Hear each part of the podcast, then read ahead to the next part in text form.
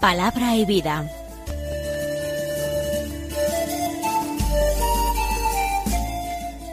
Con el padre Manuel Horta desde Sevilla.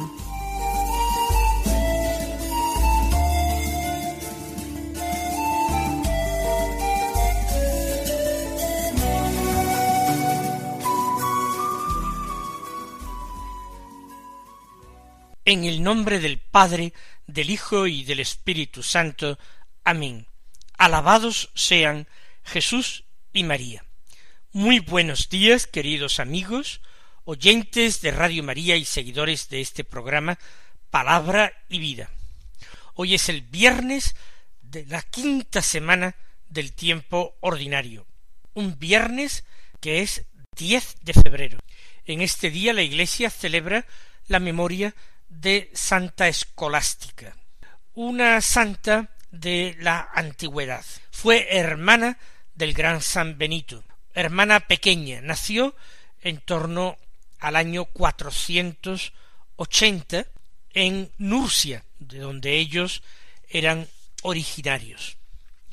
Aunque Benito, su hermano, fue el primero que después de sus estudios partió al desierto a llevar vida monástica, y luego en Montecassino comenzó una vida cenobítica en compañía de muchos hermanos, ella le siguió más tarde. Quizás primero vivió en compañía de vírgenes consagradas y finalmente, cuando supo dónde se encontraba su hermano y qué es lo que había hecho, en Montecassino se dirigió allí y se fundó un monasterio de monjas no lejos del monasterio de los monjes.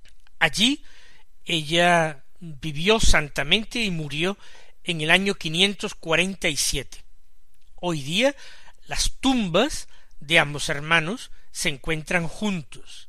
San Gregorio Magno, el padre de la Iglesia, escribió un episodio bellísimo del último encuentro en esta vida entre escolástica y Benito. Se veían una vez al año en una hospedería, la hospedería del monasterio de los monjes, alejada un poco del mismo monasterio.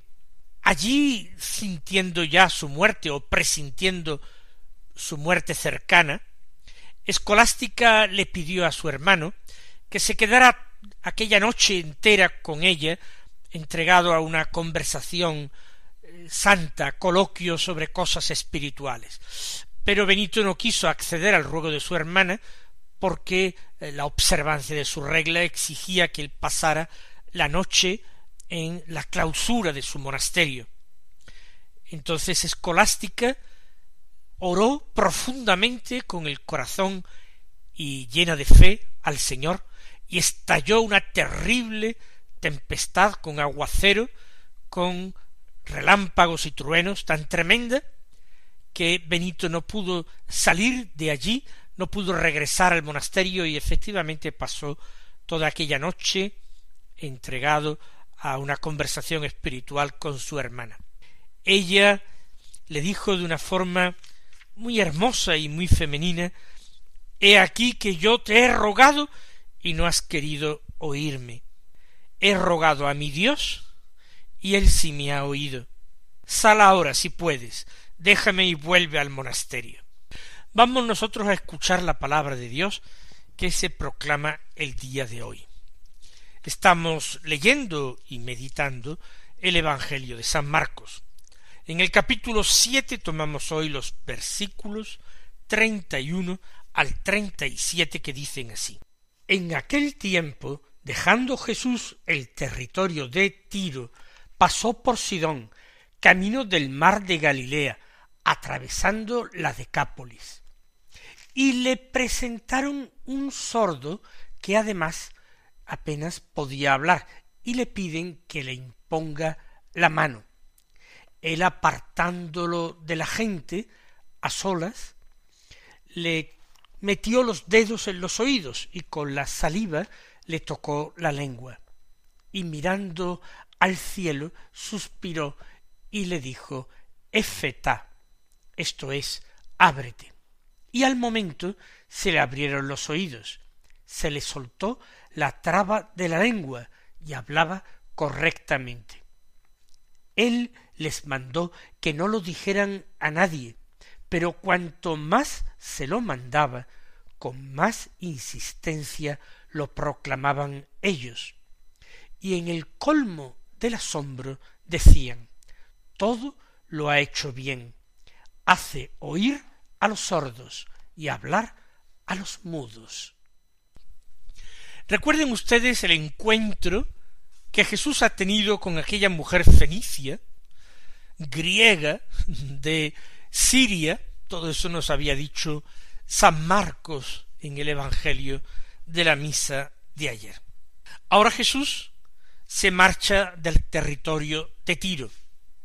Quizás aparte de este encuentro con la mujer fenicia y de la liberación de su hija, que estaba poseída por un espíritu inmundo, quizás ha tenido esa ansiada y buscada tranquilidad para estar con sus discípulos.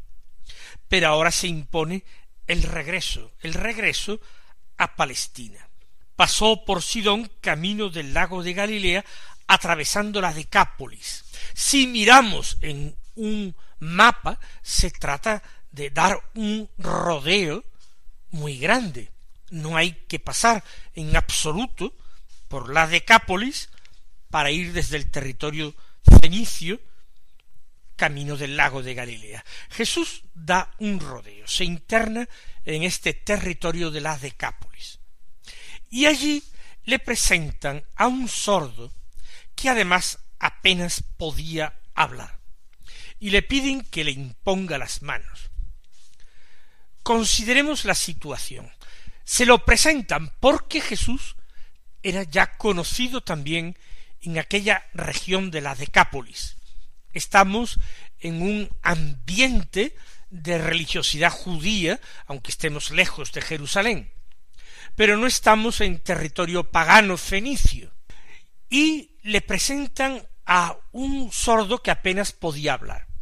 Claramente se trata de un sordo mudo, alguien que al no poder captar los sonidos, difícilmente puede aprender a reproducirlos, a modular con sus cuerdas vocales palabras humanas. Apenas podía hablar.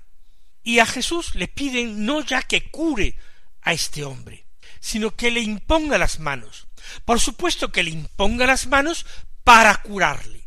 Pero, como en otras ocasiones, le indican al Señor la forma y manera en que curarlo. Así lo había hecho también Jairo cuando rogó a Jesús por su hija de doce años, que estaba gravemente enferma, a punto de morir. Ven a mi casa, imponle la mano, y mi hijita quedará curada. Así se había expresado aquel jefe de sinagoga llamado Jairo. También hemos dicho en alguna ocasión en este programa que el Señor condesciende con la debilidad humana, que toda la forma en que la gracia de Dios llega a nosotros, los hombres, también a los cristianos del siglo XXI, es a través de signos sensibles que nos permiten entender esa transfusión de gracia. No que el Señor no pueda darnos su gracia de otra manera más puramente invisible, espiritual. Pero en la intención de Dios que condesciende con nuestra debilidad, la forma usual de comunicación de la gracia se amolda a la estructura sacramental. Un signo visible un signo sensible que se puede captar por los sentidos, al cual se une la efusión de esa eh, gracia de ese don invisible, que es la gracia de Dios, la misma vida de Dios que nos une a Él. Le piden que le imponga las manos, pero también podría darse un deseo sutil de manipular al Señor. A él no quieren dejarlo actuar a su aire. Recuerden ustedes que si no era en la Decápolis, era allí cerca, donde Jesús había liberado a un endemoniado, poseído por legión, una multitud de demonios. Y la gente le había pedido que se marchara de su territorio. ¿Por qué? Porque la piedra de cerdos se había abalanzado por el acantilado hasta el lago y se había ahogado. De esa manera no quieren los hombres que Jesús ejercite su ministerio de curación, su ministerio de misericordia. Por eso le ponen límites, le indican modos, formas de actuar. Que el sordo mudo quede curado, pero al estilo de ellos, no al estilo de Jesús. Y Jesús condesciende en el sentido de que va a utilizar signos externos, bien visibles, pero no va en esta ocasión a imponer la mano. En otras ocasiones sí que lo hará, pero no en esta, para marcar su distancia y su independencia en relación a las gentes. Él tiene un corazón misericordioso y compasivo, y va a atender a esta petición. Se compadece de aquel hombre. De hecho, él es enviado por el Padre a anunciar a los hombres la salvación, anunciarla con palabras predicando el Evangelio del reino, predicando la cercanía de ese reino y la exigencia de la conversión, pero además de con palabras, va a anunciar el Evangelio con signos, signos de vida, que hablen de la voluntad de Dios sobre el hombre, que es una voluntad precisamente de vida, de salvación, de felicidad para el hombre.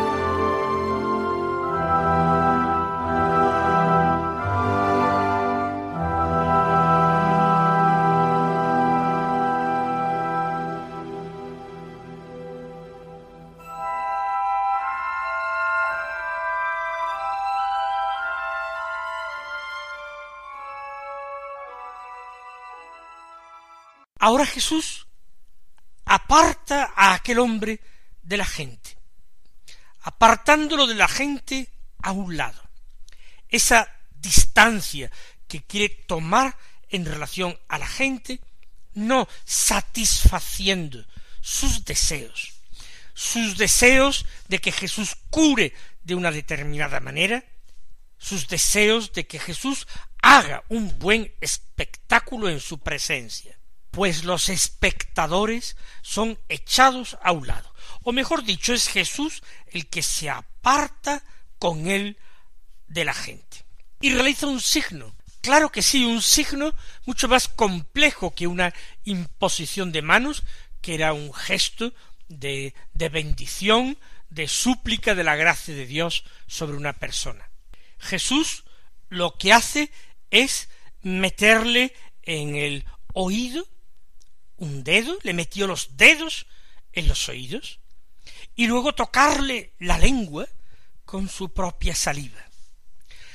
Toca aquello que necesita curación, abrir los oídos y los abre con su propia mano, con su dedo, porque el dedo de Jesús es el dedo de Dios, que representa el poder de Dios.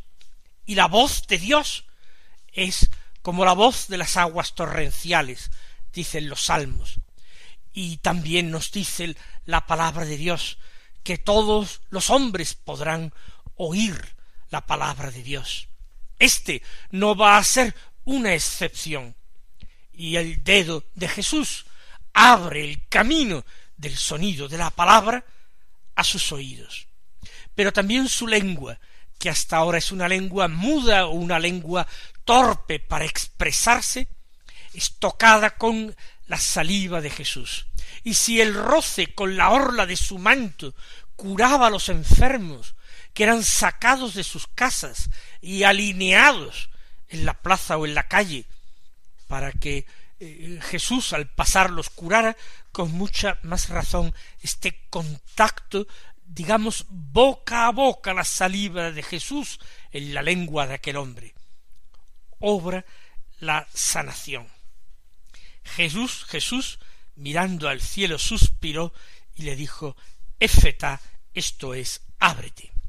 Jesús mira al cielo expresando de esta manera que es el poder de Dios quien hace el prodigio, que no vean los hombres ninguna forma de, de magia, que su misión no era ser un sanador, un curandero, sino que él había venido a realizar la voluntad del Padre y anunciar el mensaje de parte de Dios. Por eso mira al cielo y suspira. Y ese suspiro que brota de su pecho puede expresar por una parte su tristeza ante la actitud de los hombres, que todo lo santo a veces lo mancillan con su deseo de novedades, de espectáculo, con su deseo de manipular al mismo Dios y ponerlo a su servicio, en vez de decidirse sinceramente a ponerse al servicio de Dios. Quizás ese suspiro, esa expresión de su tristeza, quizás también su suspiro mirando al cielo, esa expresión de su nostalgia del Padre y de su amor inmenso al Padre. Y le dice Jesús, Éfeta, que es una palabra aramea, es, significa, ábrete. Jesús manda abrirse el oído de aquel hombre y manda abrirse a la lengua de aquel hombre. Y al momento, y esto es de destacar, que es al momento, no es una curación progresiva, no, inmediatamente se le abrieron a ese hombre los oídos y se le soltó la traba de la lengua y hablaba sin dificultad. Lo que sigue siendo particularmente milagroso, porque aquel hombre naturalmente tendría que haber empezado a partir de entonces a aprender a hablar. Ya sabía algo, porque dice que hablaba con dificultad, algo hablaba, pero ahora habla sin dificultad, sin necesidad de práctica, de aprendizaje, de experiencia, inmediatamente. Y él mandó que no se lo dijeran a nadie. De nuevo el Señor pide este silencio sobre los prodigios que realiza.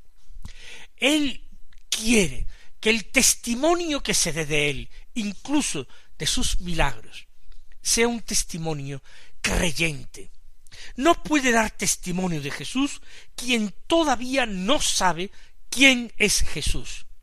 No puede dar testimonio de él la persona que puede interpretar mal aquella curación y decir de Jesús algo que no conviene. De lo que no se sabe es mejor no hablar. Qué sabio es esto. Nosotros con mucha frecuencia queremos dar la opinión nuestra sobre todas las cosas, como si fuéramos entendidos en todo, y sobre Dios, y sobre la religión, y sobre la Iglesia. ¿Quién se calla? ¿Quién es capaz de permanecer en silencio y no estar dando su opinión y querer imponerla, como si conociéramos nosotros también a Dios, como si conociéramos también su misterio y el misterio de su cuerpo místico, del cuerpo místico de Cristo que es la Iglesia. Jesús no quiere esas opiniones, Jesús no quiere esos testimonios. Jesús quiere que ante el signo cada uno medite en su corazón, profundice con la ayuda de la gracia que se le ha concedido al permitírsele ser testigo de esa maravilla, y que allí Dios vaya en silencio haciendo su obra, haciendo crecer la fe, fortaleciendo luego esta fe. Mandó que no se lo dijeran a nadie. Sin embargo, Jesús, como tantas otras veces, no es obedecido, no se tienen en cuenta sus recomendaciones ni sus órdenes. Les mandó que no los dijeran a nadie, pero ellos, cuanto más se lo mandaba, con más insistencia lo proclamaban. Hacen diametralmente lo opuesto a lo que Jesús indica. Quizás creen que es la manera correcta de actuar, pero nunca lo es. Ellos anteponen su propio criterio al criterio de Jesús. Si Jesús es un maestro capaz de realizar semejantes signos, cuánto más es menester entonces tener en cuenta sus órdenes. Y ellos nada, cuanto más se lo mandaba, con más insistencia le desobedecían. El Señor ejerce con nosotros su divina paciencia. Es uno de los atributos de Dios, la paciencia. Porque Dios ama, y el que ama es paciente, porque el amor, ya nos lo decía San Pablo en su epístola a los Corintios, el amor es paciente. Y hay que ser muy paciente para escuchar la última afirmación del Evangelio de hoy. En el colmo de su asombro decían todo lo ha hecho bien, hace oír a los sordos y hablar a los mudos. Como si eso fuera lo único que hace el Señor bien, como si esa fuera la sustancia de todo aquello que habían contemplado, del testimonio que habían recibido, se quedan solo en lo exterior. Nosotros pedimos gracia para ahondar en su misterio, en el sentido de sus palabras y de esta manera poder ir profundizando cada día en nuestra propia conversión. Que el Señor os colme de bendiciones y hasta mañana si Dios quiere.